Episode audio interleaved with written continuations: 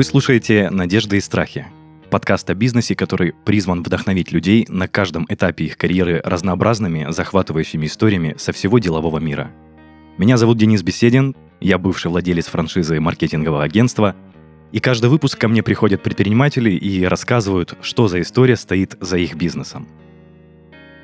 А в гостях у меня сегодня Замятин Иван, основатель сообщества для предпринимателей Enter Unity – основатель сервиса gettrends.ru, сооснователь effect.com, сооснователь производства плетеных изделий, поставки более чем в полутора тысяч цветочных магазинов и крупных торговых сетей, а также сооснователь клуба «Клевер» «Деловые и добрые люди России». Иван, привет. Денис, привет. Спасибо, что позвал. Да, очень приятно слышать э, вот гостей, у которых такой объемный и обширный перечень их регалий и достижений. А, вот реально все это звучит настолько много, настолько сложно, как ты все это успел, и если не секрет, давай начнем с того, что сколько тебе лет? Мне 36 лет, э, успел я все постепенно, э, учась делегировать. Все это, сказа, да, можно сказать, сложилось более-менее случайно. Наверное, если ты предоставишь возможность, я расскажу по, по, по порядку. Да, мы по каждому твоему, по твоему направлению пройдемся, но а, я никогда не скрываю от наших слушателей, что мы с гостями общаемся до записи, как-то дружимся, как-то узнаем историю друг друга. И мы с тобой в телефонном разговоре обсудили, что ты предприниматель, вот можно сказать, с самого детства, чуть ли не со школьной скамьи, не с 13 лет, ты продавал а, овощи, помидоры, огурцы на привокзальной площади, а, сдавал стеклотару для того, чтобы как-то добиться чего-то большего, закрыть свои потребности, как-то а, что-то дарить кому-то. Это действительно так? Да, все так. Скрывать не буду. А, предпринимательская жила, скорее всего, у меня в крови, потому что мама и папа больше часть жизни были предпринимателями.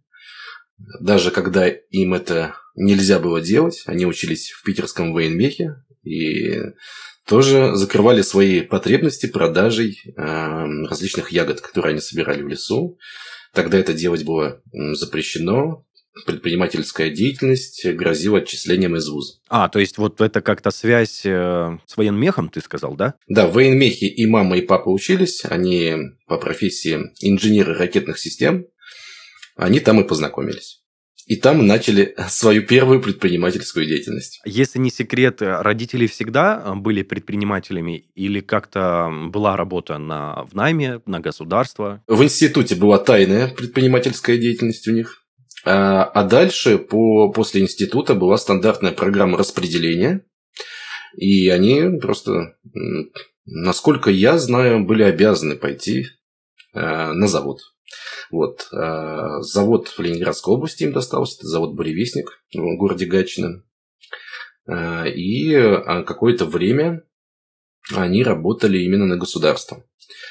После чего уже э, отец уволился и создал свою первую компанию. Она занималась э, намоткой трансформаторных катушек для телевизоров и другой радиотехники. Там было у него две компании, которые, к сожалению, к 92 году развалились. А, ну, там были, в общем, сложности с рейдерскими захватами, отжатием предприятий, и поэтому в 92 году он случайно, как хобби, открыл а, Тогда даже это не бизнес был, это просто от хобби, это плетение корзин.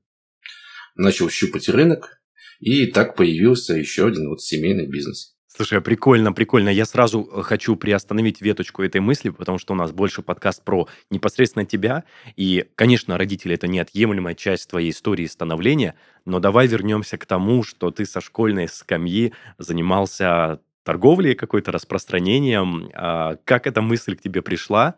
А, нормально ли реагировали родители на твою деятельность? Не запрещали ли тебе? И как ты сам себя чувствовал во время этого? Ну, во-первых, родители не знали долгое время. Ты даже скрывал. Что у меня какие-то есть да, деньги, откуда я их беру, вообще куда трачу и э, что там происходит.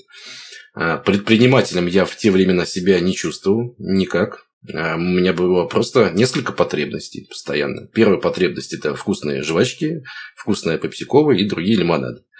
Вторая потребность, которая появилась чуть позже, это подарки для девочек в школе. Ну и для потом моей девочки у меня прям была цель, чтобы у нее были лучшие подарки, э, которые кто-либо дарил из других мальчиков. Поэтому мне нужно было где-то брать деньги. Э, первый мой, скажем так, мини-бизнес – это э, из старой школы – это сдача стеклотары, поиск, поиск бутылок, сдача в магазин. Я думаю, так многие делали в то время. Потом меня это перестало устраивать, потому что денег не хватало. И в этот момент пришлось себе раскрыть и договориться с мамой о том, что э, чтобы часть ее, скажем так, посевов, это были огурцы, помидоры, кабачки, и другая продукция, я мог бы сбывать, отдавая ей часть денег. У нас была замечательная точка э, около дома, там буквально 10 минут ходьбы, и э, станция Прибыткова. Железнодорожная станция, это прям был такой хаб, э, куда летом стекались дачники. Они выходили, у них там была остановка автобусная, там просто они десятками людей скапливались постоянно. Поэтому именно там я и начал свой такой более масштабный бизнес. Э, но, опять же, он родился из моей новой потребности. То есть, э, во-первых, мне перестало хватать денег на девчонок, на их подарки. А во-вторых, у нас в магазин завезли рации. Э, это были классные рации, две штуки. Они брали на 100 метров, там была азбука Морза. А у нас как раз было лето, шли всякие лесные бои, захваты шалашей, и нам это оборудование пригодилось бы очень сильно. А, соответственно, отсюда и родилась вот эта идея продавать. Продавал я где-то... Пока все гуляли, играли в футбол, я с утра шел там где-то к 8 или к 7 утра, не помню уже, шел и раскладывал э, все эти овощи и до самого вечера сидел. Так э, почти три недели продолжалось, и за три недели я заработал на эти рации. И потом почти до конца лета отдыхал. Слушай, а прикольно. Вот я хотел спросить, насколько финансово выгодно оказались вот эти твои походы на этот хаб, где ты продавал э, домашнюю продукцию, и ты сказал, да, что у тебя удалось э, закрыть свою потребность, а, тебе хватало денег на какие-то еще э, хотелки, желания, и это все проходило успешно. А, ну да, ну насколько я уже не помню, честно скажу, но мне хватило на все, что я хотел. Первое это рации, второе это Э, подарки на несколько месяцев э, девчонкам. И третье – это какие-то свои маленькие хотелки, типа там жвачек, еды и так далее. Слушай, ну реально звучит прикольно. На то, что, наверное, сколько, 10-13-летний подросток э, вот так самостоятельно зарабатывал на свои желания. Это казалось вроде как обыденной вещью в те времена. Так делали э, многие ребята, но, по крайней мере, сдавали стеклотару. Э, продавать на той точке я стал первый, но скажу, что остальные тоже посмотрели на меня и подтянулись потом. С разными причинами. У нас был такой мини-маркет потом в конце. Э, вот второй сезон у нас получился. Первый сезон летом я был почти один, а вот второй сезон у нас была там и какая-то подержанная одежда, э, которую свистнули там у родственников и людей. и все что угодно, там какие-то поделки, игрушки и так далее. Слушай, тем не менее, почему я, знаешь, об этом как-то с, с приятностью, знаешь, с восхвалением говорю, я не хочу принижать нашу современную молодежь, ну, тем не менее, наши современные школьники, конечно же, отличаются от школьников 90-х, 2000-х годов. То есть э, наши школьники очень сильно зависят от родителей, и как-то родители закрыв... закрывают их э, потребности, гештальды, желания, ну и так далее и тому подобное. То есть это здорово, то, что э, ты заработал, ты закрыл свои хотелки, и как бы родители к этому отношения не имеют. Ну да ладно. А, я предлагаю двинуться дальше, и хочу узнать у тебя дальше в школьные годы, может быть, в студенческие годы, как обстояла твоя жизнь, проявлялись ли какие-то твои предпринимательские способности и вот эта жилка, или все-таки ты просто учился, набирался знаний, или как-то происходило все по-другому? Происходило следующим образом. Все сломалось, скажем так, на время, когда у меня появился в 99 году первый компьютер. А, я мечтал о нем очень долгие годы. Наконец-то отец мне его купил. И меня очень сильно, прям с головой, увлекли всякие новые технологии. Один раз к нам приехала девочка, что-то в текстовом документе набрала, переименовала его в HTML, и там все полетело, задвигалось, фон поменялся. Классно. Это была там первая веб-страница, которую создали при мне. И вот с этого момента э, многое задвинулось на второй план. Родители это тоже увидели, и э, там много у нас условий было, много разногласий, но они поставили главное условие, что я могу, в принципе, делать, что хочу. Некоторое время они меня поддержат, но э, я должен учиться. А ты, получается, занимался какой-то разработкой, то есть ты именно, вот, скажем так, э, программистскими штуками всякими занимался, или ты играл, я не знаю, что какие-то еще развлечения находил в этом, или это было конкретно развитие? Это было 50 на 50. Конечно же, я играл, потому что это было очень для меня, ну, для всех в те годы это было очень ново, это было круто, это было нереально. Особенно фильмы «Первая матрица», которые еле-еле на каком-то диске там достали. А, и а 50% я изучал 3D-моделирование а, и вот начальные этапы веб-разработки. Это HTML тогда был, JavaScript и другие. Но это быстро мне надоело.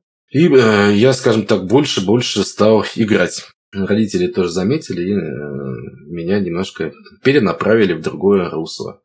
Это уже можно, скажем, о следующем этапе поговорить, а, почему я пошел в институт. А, но до этого был еще один период очень важный а, в моей жизни. Мне стало опять не хватать. То есть родители выделяли какие-то деньги, но мне стало опять не хватать. И мне пришлось вникнуть полностью в семейный бизнес. То есть э, с 2000 года по 2004 я еще подрабатывал отца. Я прошел все абсолютно стадии на производстве, от заготовки сырья до выпуска готовой продукции собственноручно. Я знал все это. Это мы говорим про плетение корзин. Да. Это стало моей подработкой. На время, пока я там играл, учился, изучал интернет-технологии, я еще э, работал э, с отцом, ему помогал. Ну, в том числе за несколько лет я разработал около 15 э, собственных изделий, которые там в те времена очень неплохим тиражом, а, где-то около 8 тысяч штук разошлись.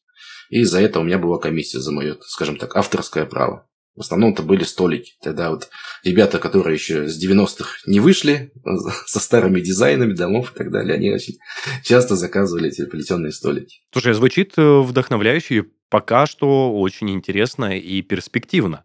А, но ты, так знаешь, заранее предупредил, что есть следующий этап, э, скажем так, в котором ты был вынужден пойти в институт. Я немножечко это не понял, расскажи поподробнее про это. В институт я не хотел идти всеми силами. А, я не знал, на какую профессию мне идти. Меня вот из-за того, что я э, работал и на производстве, а из-за того, что я играл, из-за того, что я изучал интернет-технологии, у меня такая была небольшая каша в голове. И поэтому я точно не знал, куда мне идти, что я хочу. Поэтому в институт фактически а, я пошел насильно, по вот, велению родителей. А, это был Ленинградский областной институт экономики и финансов, и меня отправили на менеджера по маркетингу. Единственное, что я хочу сказать, а, что первые два года в институте это были такой полный кайф, в общем. Когда я туда попал, я понял, что это такое. Ну, это тусовки, это сбор картошки, это, не знаю, распитие водки на поле в 50 гектар, пока декан не видит. Это костры, э, это музыка, это гитара, это запеченная картошка в углях. Такая вот романтика, в общем. Первые вот один, даже три года это было просто кайфно, это было круто. Как сейчас э, современные ребята выражаются, нетворкинг, качественный, клевый нетворкинг. Вот э, чтобы хотя бы почувствовать вот это, я всем рекомендую в институт пойти. Не знаю, как сейчас там стоят дела. Конечно, у нас не было там гаджетов, не было интернета. Ну, там он появлялся уже более-менее, но такого распространения не было. Поэтому у нас было больше природы, больше общения живого. И поэтому такое хорошее впечатление у меня осталось. С третьего курса я поступил на очное, там отучился, с третьего курса я ушел на заочное. Потому что к концу третьего курса я уже работал. Я нашел себе работу сначала первую. Это был продавец-консультант в магазине «Лента». Я продавал электронику. А потом а, мне это начало очень сильно мешать учиться денег мало было, потому что там смены были по 24 часа в прямом смысле. Когда кто-то не выходил, там смена и так 12 часов, а когда кто-то не выходил, ты замещаешь сразу и 24 часа. Там я научился спать стоя, в буквальном смысле. Я не, не знал, что люди умеют спать стоя, но, оказывается, умеют. И очень неплохо, кстати, даже сны снятся. И потом мне очень сильно помог отец. А, это была чистая случайность. Ему попалась какая-то газета, там была вырезка о том, что требуется какую-то современную компанию, которая продает э, сайты, менеджер по продаже. И я пошел сразу же, не думая, туда. Так начался мой путь в B2B продажах. Это был конец 2006 года. Я продавал сайты. За первые полгода я стал э, заместителем руководителя продаж, потом я стал руководителем продаж на... В общем, управлял э, более 80 людьми. Это все в этой же компании, в которой ты устроился? Да, мы продавали сайт. Тогда была одна из самых крупнейших компаний в России. Э, когда мы там обзванивали холодную клиентов, нам никто не верил. Нам говорили, что вы фрилансеры. Такого не бывает, что там целая компания делает сайты, а мы говорим, приезжайте к нам в офис, а если вы приедете к нам в офис с другого региона, мы а, вас еще с аэропорта встретим на лимузине и отвезем к себе. Это, это действительно было так? Это действительно было так. Там была служебная машина, если там нам часто вот в Питер э, с Москвы приезжали ребята э, чисто проведать, то есть ради любопытства, э, процентов 30-40 становились потом нашими клиентами, но это было действительно так. Мы возили клиентов. Опыт, скажем так, который я приобрел в этой компании, он сильно отразился на моей учебе тоже. Я практически забил на учебу. Я начал просто покупать экзамены мой э, опыт по маркетингу ушел далеко вперед э, того, что преподавали. На практике. На, да, потому что там по старым книжкам все преподавали. И мои оцен, оценки улетели тоже вниз, потому что я э, попал в период, когда у нас была экспериментальная система обучения введена. То есть буквально там учитывался рейтинг, и в рейтинге очень сильно учитывалась посещаемость. А, я приходил на экзамен, сдавал его на 5, и мне фактически в зачетку ставили 3. Только потому, что по рейтингу по посещаемости я просто не добирал, потому что меня не было. Потом я получил диплом, я его один раз видел и больше не видел в жизни. Я не помню даже, где он лежит а, и существует ли он. Вот такая вот история с институтом, но еще работа в компании а, помогла мне поднять очень сильно уровень продаж свой, научиться вообще продавать, научиться э, общаться с людьми, и это помогло очень сильно э, производству нашему. Потому что именно благодаря этому я вышел на крупных ритейлеров, я вышел на, крупных, на крупные цветочные сети в 9 городах России, э, и в общем, мы расширились в 6 раз за там буквально пару лет. Именно благодаря вот моему опыту. Потом я еще дальше периодически возвращался в производство и участвовал в различных там э, программах, где мы обучали цветочников экономить деньги, обучали цветочников, как правильно оформлять корзинки, чтобы они закрывали свою главную боль – это потеря продукции. То есть цветок они выкидывают в больших количествах, но его можно обрабатывать, его можно вставить в корзины, его можно превращать в сухоцветы, и тогда компания вместо убытков начинает зарабатывать еще больше. Но я так понимаю, это, это следующий этап уже, когда, ну, вот, скажем так, твоего предпринимательства, твоего как руководителя касался. Это параллельный этап, а, параллельный этап работы вот к 2008 году. А, с 7 по 8 а, это первый этап, когда ну, вот на производстве я начал активно искать клиентов параллельно основной работе. И он продлился до 2014 года. Я уточню, Иван, э, активно искать клиентов для э, бизнеса по плетению корзин. Правильно понимаю? Да, я выходил на крупно-оптовые компании, на посредников, потом напрямую на э, менеджеров по закупкам ну, нужной продукции. Вот, да, я это и хотел узнать. Э, то есть параллельно работая в компании, а, ты привлекал клиентов, скажем так, для семейного бизнеса. Все верно.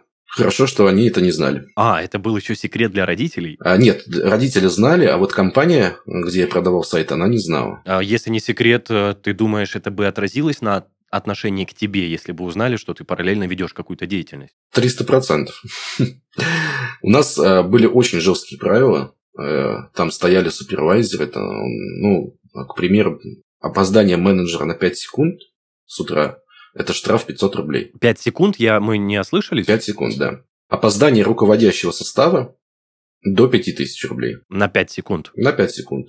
Если э, ребята что-то заподозревали, скажем так, и в том числе при переходе с должности на должности мы проходили полиграф обязательно. Удивительно. Если не секрет, Иван, вот на той должности, в которой ты находился, а, заработная плата и, скажем так, оплата, мотивация, она тебя устраивала? В каком размере она была? Это было выше рынка? Просто учитывая такие требования, жесткие рамки в этой организации, как бы складывается впечатление, что и зарплата там была впечатляющая. Зарплата была разная. Там была сделка. Первый месяц я ушел в минус, потому что у меня было штрафа больше, чем зарплаты. А со следующего месяца я уже вышел в плюс и начал в среднем зарабатывать 40-50 тысяч рублей. Вот. В то время как мои ребята, однокурсники, зарабатывали максимум 15. Да, но если я не ошибаюсь, 2007-2008 год 40 тысяч – это достойная считается зарплата, как бы выше рынка, вот так будем говорить. Да, совершенно верно. Так, и расскажи, пожалуйста, дальше. Привлекая новых партнеров к, скажем так, плетению корзин в семейный бизнес – как твои события развивались дальше? Тебя хватало и на работу в компании, и на привлечение клиентов? А потом меня перестало хватать, э, но и вообще у меня как бы энергия сильно ушла, поэтому, э, ну, во-первых, я уже базу для производства очень большой набрал, и нужно было просто обрабатывать, поэтому там подключился опять отец и начал э, дальше на крейсерской скорости идти. А я выписал все косяки, Э, компании, в которой я работал, э, в том числе э, с работы с клиентами именно. И в конце 2008 года я от них тоже ушел и открыл свою, свое digital-агентство, Тогда таких слов не было и была Так, так, так, можно я чуть-чуть поподробнее заострю внимание на этом этапе твоей жизни? Я обычно всегда задаю эти вопросы предпринимателям, которые уходят, скажем так, с насиженного места по найму.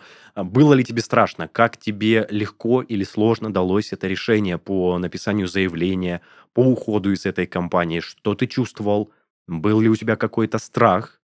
И понимал ли ты уже тогда, что ты откроешь что-то свое, или ты уходил в бездну, скажем так, без каких-либо планов? А в бездну я не уходил, скорее всего, это благодаря именно вот этому режиму а, жесткому работы. То есть за, за это я им благодарен. Текучка там была огромная, многие ребят просто не выдерживали а, такого натиска, таких штрафов. Штрафы были везде, там и Звонить надо было постоянно, и перерывы между звонками нельзя было делать. За это тоже штраф был, супервайзер следил. Неопрятный вид нельзя было за этот штраф. Ну, там штрафов очень, очень много было. Слушай, звучит очень жестко. Реально, что аж даже не хочется идти в эту компанию, потому что такая штрафная система для сотрудников. Зато все знали, что ребята, которые выдержали эту штуку, они очень сильно ценятся на рынке, особенно Санкт-Петербурга. Потому что Нашу компанию все знали. И когда менеджер, который смог хотя бы полгода там проработать, куда-то уходил, э, он получал очень много офферов сразу же.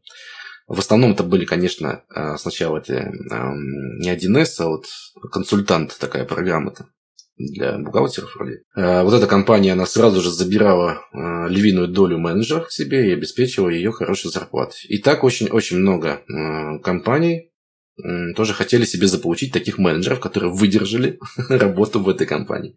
Поэтому я уходил без страха. Я знал, что если что, я могу себе быстро найти вот какую-то работу. И я уходил с такой с небольшим удовольствием. Первое, я не увижу больше этот долбанный полиграф, извиняюсь за выражение. Э, и, соответственно, наконец-то я смогу, возможно, делать что-то новое. Для меня всегда что-то новое – это такой, я человек больше идейный, чем системный даже. И для меня что-то новое делать э, больше в кайф, особенно вот на первой стадии. Поэтому я без страха ушел. Слушай, очень удивительно, но у тебя уже тогда в голове зрел план какой-то бизнес-системы, своего дела, начала предпринимательства какого-то? Ну, как говорится, я честно свистнул, честно свистнул модель бизнеса, э, ее улучшил и запустил. А, вот так и родилась э, вот моя компания, которая тот же спектр услуг фактически продавала по той же схеме. То есть у нас был стандартный там отдел разработки, он на аутсорсе сначала был, а, и второй отдел, самое главное, это отдел продаж. Он был выстроен именно по той схеме, как в той компании. Ты скопировал бизнес-модель компании, в которой работал, и открыл свое. Да, я скопировал бизнес-модель, и, и самое главное, вот там было такое дыра. Дыра – это э, сервис, то есть общение с клиентом, как они вели клиента. Там были большие проблемы. Я это все очень сильно улучшил, и мне удалось достаточно быстро получить Э, интересных клиентов. То есть мы буквально с первого запуска, с первого года начали работать с крупными застройщиками. Мы взяли себе в клиенты Nissan, BMW, Mazda и еще несколько автодилеров. BMW, по-моему, это был даже не автодилер, а мы общались с, то ли с европейским офисом, то ли там в общем, с каким-то очень большим офисом. Слушай, ну вообще реально звучит круто. Я хотел бы уточнить. Ты сказал, что вы открыли, ты открыл веб-студию, я так понимаю, эта веб-студия занималась разработкой и продвижением сайтов. Да, совершенно верно. Стандартный набор услуг тогда. То есть это SEO, это сайты, это какая-то дополнительная реклама и еще чуть-чуть дизайна отдельного. Ты лично в этом уже разбирался как исполнитель? То есть ты знал каждый, скажем так, каждый процесс своей компании? Или же ты был как руководитель, который объединял какое-то сообщество людей, которые занимались исполнением этой идеи? А, я знал процентов на 80, как это работает. Здесь мне помогли мои навыки, которые я приобрел, вот сидя за компьютером. То есть я знал примерно, как делать дизайн. Я, по крайней мере, знал, как принимать работу от дизайнера. Я знал э, процентов на 30, как делается сайт изнутри. Э, тоже э, мог принимать работу. Ну и, соответственно, все, что касается продаж, я знал ну, максимальный процент. Так, ну то есть, получается, ты был мозгом, можно сказать, этой компании, который выдавал распоряжение, контролировал все это и следил за всеми процессами. Да, все верно. Был ли у тебя какой-то стартовый капитал, стартовый бюджет для открытия всей этой идеи? Или это было все на добровольных началах, скажем так, э, без особых вложений, ну и так далее и тому подобное? А, стартовый бюджет на тот момент составлял 50 тысяч рублей. А, на него мы купили чуть-чуть мебели, арендовали а, офис где-то около 30 квадратных метров, закупили оборудование, телефонию, и дали чуть-чуть рекламы еще. Этого хватило? 50 тысяч рублей? Да, тогда это хватило. Мы, о, мы очень э, удачно сняли офис. Это, была, это был не офис, это была квартира, переделанная под офис. Которая, получается, по стоимости ниже была, чем снять офис. Нет, по стоимости она была выше. Э, но она была с мебелью в основном. Мебели мы очень мало купили. Слушай, ну, знаешь, звучит прям как бы ободряюще, э, звучит очень вдохновляюще. Но учитывая то, что это твое первое дело – а, это, скажем так, твой первый бизнес, ты не боялся вот так, э, скажем так, лихо снимать офис, нанимать сотрудников? Я так понимаю, ты уже и оформился как-то официально на тот момент? Два года я без оформления работал. Оформился я только в 2010 году. А, нанимать сотрудников не было проблемой, потому что я знал, как это делается. Когда я был руководителем отдела продаж, я этим и занимался тоже. Снимать офис было страшно честно скажу, потому что я рассчитывал вообще на 5000 рублей в месяц. За 5000 рублей в месяц там были голые неотремонтированные помещения. И нам, мне пришлось за 15 тысяч рублей в месяц первый офис снять. Вот это было страшно, потому что э, то есть я рассчитывал сидеть хотя бы там э, квартал без проблем с запасом. А тут надо было сразу-сразу уже двигаться и сразу что-то делать, сразу зарабатывать деньги. Так, окей. Если не секрет, а перед открытием, когда ты только все это организовывал, у тебя были какие-то личные ожидания от того проекта, который ты создаешь? Ты ждал сразу каких-то золотых гор, какого-то среднего заработка, или ты ожидал какого-то, не знаю, низкого уровня доходов от этой всей идеи? Ожидания были на серединке где-то. То есть э, я думал, что за 2-3 месяца мы сможем раскачаться. И если я смогу нанять хороших, правильных людей и объяснить им мотивацию и передать свои навыки, то э, я бы просто повторил бы тот опыт, который я уже делал. Угу.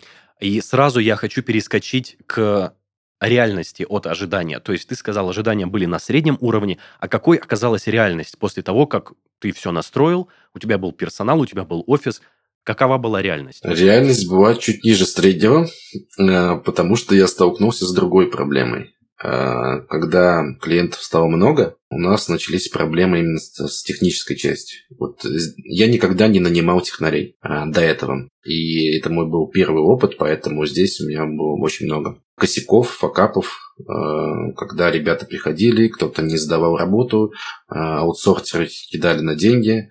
Здесь начались косяки, это начало очень сильно тормозить э, все процессы, и там на, с 2010 по 2012 год мы там тормознули хорошенько из-за этого.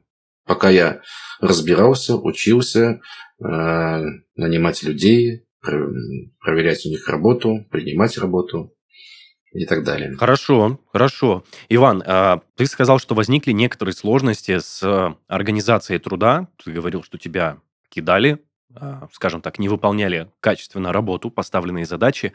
Отсюда у меня вытекает вопрос. Во-первых, как ты справлялся с этим натиском проблем? Вот именно с моральной точки зрения. А, не давило ли на тебя это, знаешь, с ощущением, что да, пошло оно все, брошу-ка я и вернусь обратно в найм, где все было просто, понятно, а, по ступенькам разложено? И не давило ли на тебя тогда твое окружение? Как относились э, твои родные, твои близкие, твои друзья к тому, что ты бизнесмен и управляешь компанией? Ну, начну с э, друзей. А, друзья относились абсолютно по-разному. Такие старые хорошие друзья, мы просто дружили и все. Они, мы с ними не обсуждали никогда бизнес, мы собирались и тусили. Это продолжалось, это было нормально. А, в те времена у меня сначала родился сын, это в 2008 году было. А в 2010 родилась дочка, поэтому мне было немножко не до этого, и я просто ушел в работу. А родители, ну, им нужно отдать должное, потому что они не перестали, скажем так, вот э, с тех времен, когда я начал самостоятельно зарабатывать нормально уже э, вне производства, э, они позволяли мне делать, что я хочу. И не было со стороны их упреков, наоборот, а, скажем так, они хотели больше помочь. А в 2010 году а, нам пришлось сплотиться, скажем так, все вместе и немного начать жизнь заново. В 99 году мы переехали из одного, скажем так, дома в другой, более большой. А, мы его строили 10 лет, и там было все-все-все, что мы накопили. Там также мы разместили столярку, часть продукции у нас там была, и даже отстроено было помещение для... Вот, расширялись, в общем, производство расширяли, и там еще дополнительное помещение отстроили. И в 2010 году летом нас подожгли. А, сгоре... Сгорело все, а, что мы накопили за 10 лет. Сгорела продукция, сгорело оборудование производственное. И, ну, все абсолютно. Поэтому осталась машина, остались э, трусы, и, ну и живые родные все. Ого.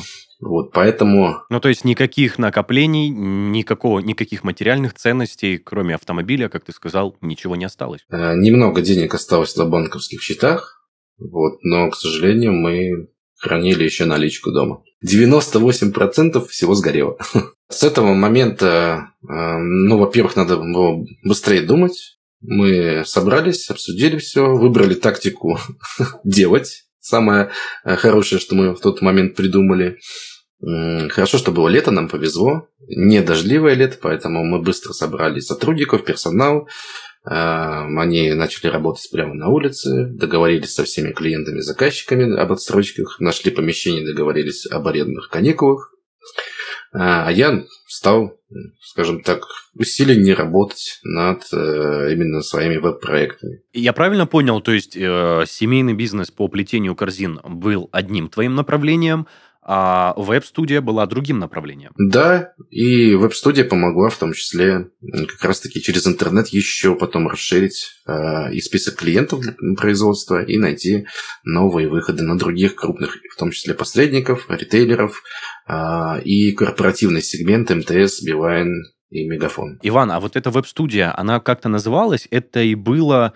Э что-то, что сейчас связано с твоими действующими проектами, как Effect.com или Enter Unity, или это было совсем другое направление? Эффект связан с этим. Давай об этом расскажу. Развитие студии, это по шагам вкратце, э, оно следующим образом шло. К 2014 году э, появилось еще э, агентство таргетированной рекламы, мы тоже очень быстро набрали э, клиентов больших. Это был там Радислав Гандапас, это была бизнес-молодость, синергия, нотология. Но тут еще один переломный момент случился. У меня было хобби с давнего времени, когда я на, вот, с интернетом начал связывать свою карьеру. Э, это изучение западных рынков. Э, что они делают, как они это делают, что у них появляется. И я отследил такой тренд, что Э, компании в общении с клиентами будут переходить в мессенджеры соцсети. И будет так называемая мультиканальность, когда на каждый канал свой человек там на Telegram один, на ВКонтакте другой отвечает и так далее. И я придумал вот платформу, где в рамках одного окна человек смог бы отвечать на все соцсети, мессенджеры, звонки, все что угодно. Это была твоя авторская разработка, то есть ты решил объединить все каналы в один. Это была, э, ну, не моя авторская, это я подглядел американцев. Но, тем не менее, ты, наверное, один из первых, кто в Россию это внедрил.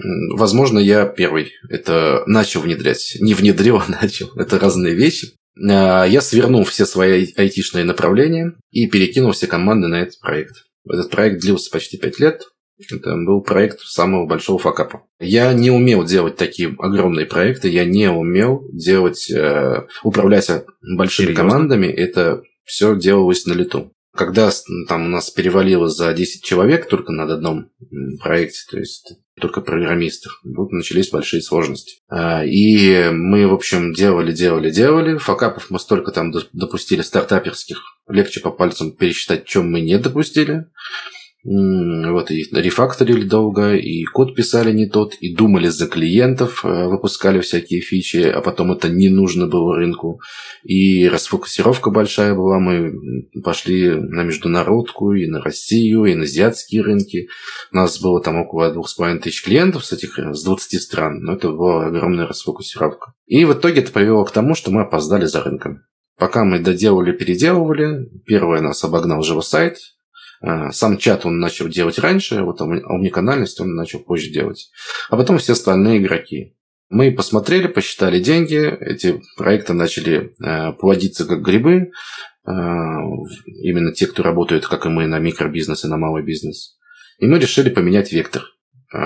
Команда уже была опытная, команда хорошая, поэтому мы решили развернуться на enterprise сегмент, это крупный корпоративный сегмент э, и делать индивидуальные наработки, внедрять эту систему. И сделали мы это опять крайне неудачно. Сделали мы разворот в 2020 году, и хотя мы вроде как IT-компания, но специфика получения крупных клиентов – это офлайн встречи и офлайн конференции. В 2020 году офлайна не было. Э, мы еще потерпели там чуть-чуть. Хотели списывать э, все это дело в расходы.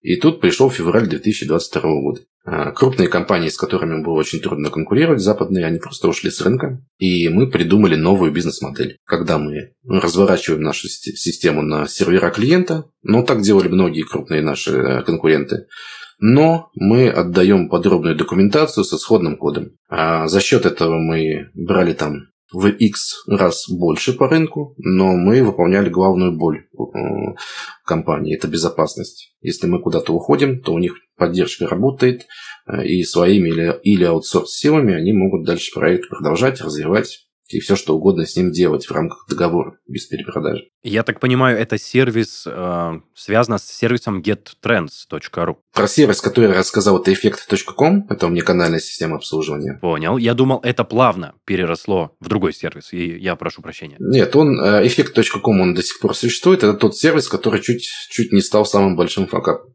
А GetTrends появился э, совершенно случайно. Он, это просто монетизация внутреннего продукта. Потому что помимо меня, э, у меня еще в команде появились несколько человек, аналитиков, которые, как и я, следили за э, тем, как за изменениями, в общем, на зарубежных рынках, чтобы быть уже в курсе, а не, не делать такие факапы больше. И в один прекрасный момент появилась идея, почему бы нам это не монетизировать. А вдруг э, существуют такие же люди и команды, которые тоже хотят вовремя следить за тем, что происходит там на других рынках, и получать такие маленькие отчеты. Тем более это прямая экономия огромного количества времени. Это можно собирать вручную, это можно там э, десятками часов лазить на разные интернет-издания. Да даже если ты знаешь издания все, все равно собрать все в едино, это вот, ну, средний отчет он собирается 24 часа. Поэтому это просто экономия времени. Если люди ценят время, они могут посчитать, сколько у них час, стоит и сколько они экономят. Вот такой ну, проект случайный. Но звучит, кстати, очень оптимизированно для тех, кто действительно экономит свое время, ценит свои силы и просто хочет найти на одном ресурсе всю нужную информацию. Я так понимаю, GetTrends – это как раз про это. Да, это короткие отчеты, уже отфильтрованные, собранные, там, которые читаются за 5 минут.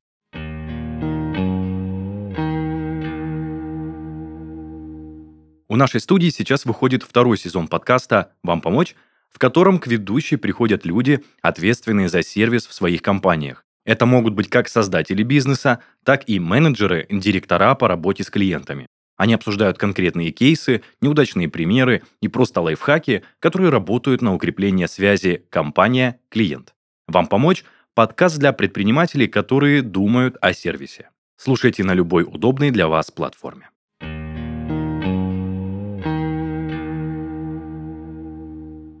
Слушай, а как появилось сообщество Enter Unity и чем оно популярно? Слово популярность, наверное, пока его не касается э, нас, потому что 65 человек. Но, тем не менее, чтобы э, получилось 65 человек, я провел уже больше 500 зумов.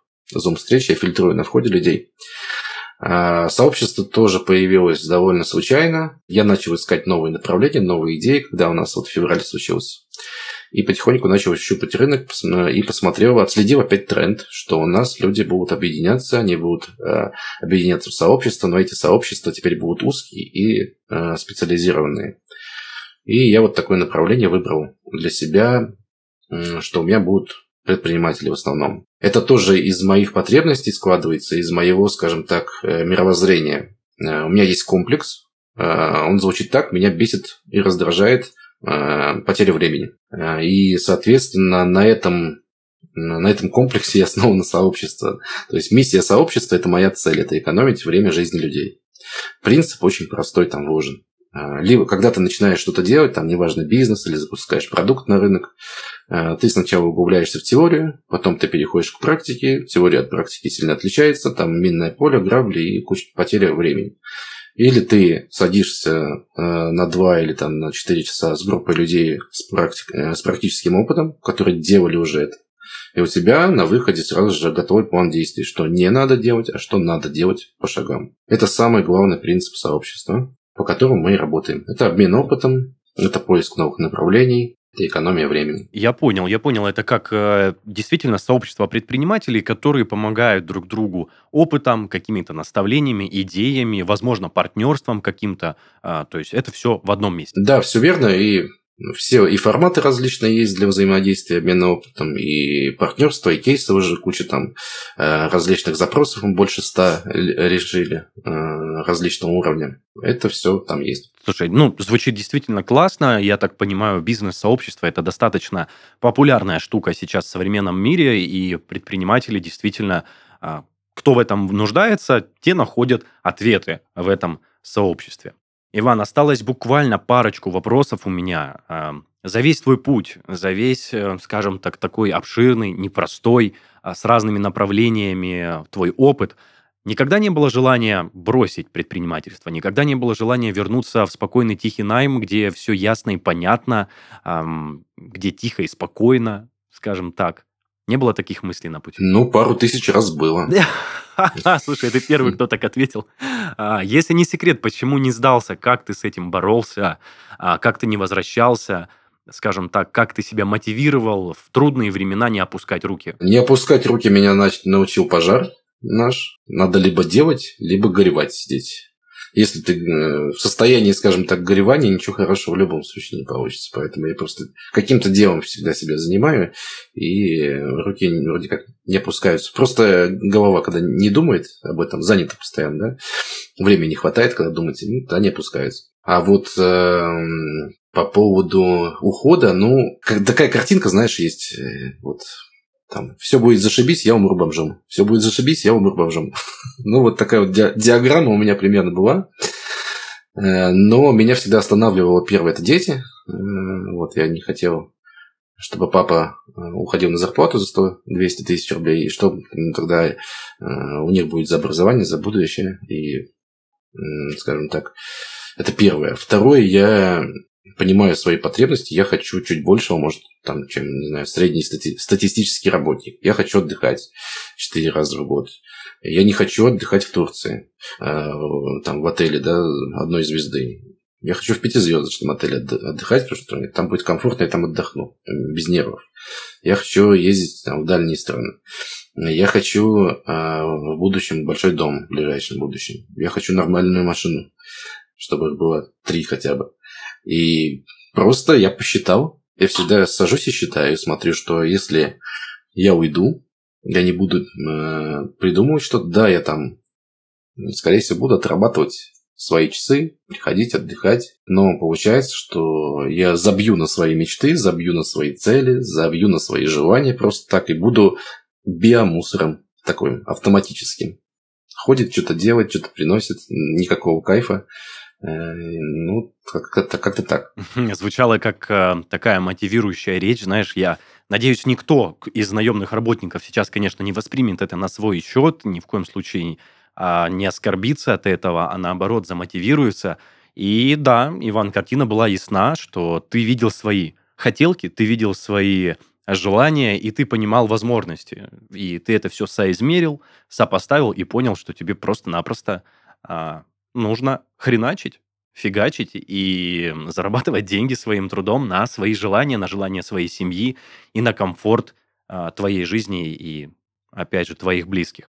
Стандартный вопрос для этого подкаста уже стал стандартным, стал традиционным. Дай, пожалуйста, три совета начинающим, действующим предпринимателям или тем, кто только хочет войти в предпринимательское дело, какими качествами нужно обладать предпринимателю, чтобы его дело было успешным, и также спроецирую эти желания, а, точнее, не желания, а пожелания на себя, то есть, э, пройдя весь жизненный путь, который у тебя за спиной есть, что бы ты посоветовал себе, тогдашнему молодому парню, когда только-только открывал первый проект, э, какими качествами ты хотел бы обладать, которыми не обладал на то время? Наверное, первое это не бойтесь совершать ошибок. Относиться нужно к ошибкам как к опыту. На мой взгляд, на мой личный взгляд, удача – это не что иное, как количество попыток, умноженное на опыт. Когда переменная опыта возрастает, тогда э, фактор успеха тоже возрастает. Это первое. Второе – это ищите себе учителей. Учитель – это всегда э, самый быстрый, э, скажем так, катализатор для того, чтобы пройти от А к Б точке. Если вы хотите быть успешным предпринимателем какого-то определенного уровня, найдите такого предпринимателя. Э, подружитесь с ним, попросите, чтобы там хвостиком за ним ходили. Просто там издалека наблюдайте просто, что он делает. И иногда э, учитесь задавать правильные вопросы и спрашивайте его. Это касается не только предпринимательства, а любого другого дела, на мой взгляд. Там, не знаю, хотите серфингом научиться, классно, там на доске плавать. Ну, иди, найдите учителя, наблюдайте за ним, подружитесь с ним, попросите его научить. Это самый быстрый путь, чем э, шишки набивать. И выбирайте правильно себе окружение всегда. Потому что человек, опять же, на мой взгляд, такая штука, которая очень хорошо адаптируется прям ко всему. Ну, в буквальном смысле, будете вы с нытиками постоянно э, тусить, ну и будете профи- профессиональным нытиком, в конце концов. И также будете с предпринимателями тусить, будете предпринимателями. Ну и позволю себе четвертое все-таки сказать, потому что это очень важно для меня. Не занимайтесь перфекционизмом никогда. Любой там, не знаю, что вы начинаете бизнес, э, запускаете опять что-то. Те, кто делает на троечку, а потом дорабатывают, улучшают, всегда в выигрышном положении находятся. Э, а те, кто ребята там, идеал свой пилят, они всегда теряют время даже сейчас много айтишников, процентов 50 я встречаю, они пилят какие-то вот идеальные продукты, они теряют время, потом выводят на рынок, и, или они опоздали, или, нафиг никому не нужны, потому что они его не вывели раньше, не спросили людей, и потеряли самый важный ресурс – время. Не делайте так. Круто. Если это был э, последний совет, то, знаешь, я всегда с таким вдохновением и воодушевлением слушаю эти советы от предпринимателей. Ты один человек из тех, кто, скажем так, прям с душой донес эти советы. Спасибо тебе большое за это.